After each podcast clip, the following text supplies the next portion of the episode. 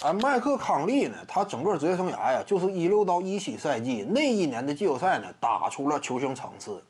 当时呢，外界普遍认为，哎，灰熊队没看走眼，给他那份顶薪合同呢，算是值了。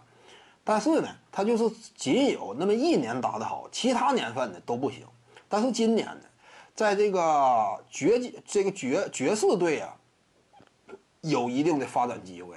爵士队，因为米切尔呢，呃，进攻能力挺突出。那但是说实话啊，这个支配球能力呢，就是梳理团队进攻这块儿，还是得有一个辅助性角色。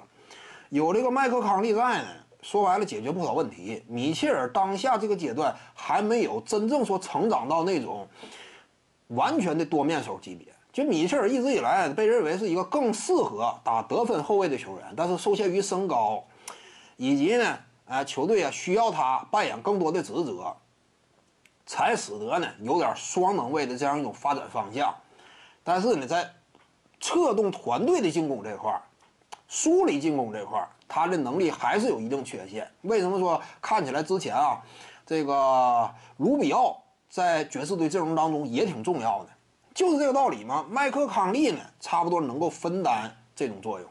除此之外呢，就是麦克康利啊，他的远射呢，现在也是越来越靠谱。这不像说一开始离开灰熊之后呢，也许是因为什么，自己呀为之奋斗多年的球队，最终把自己呀交易走了，他感觉呢。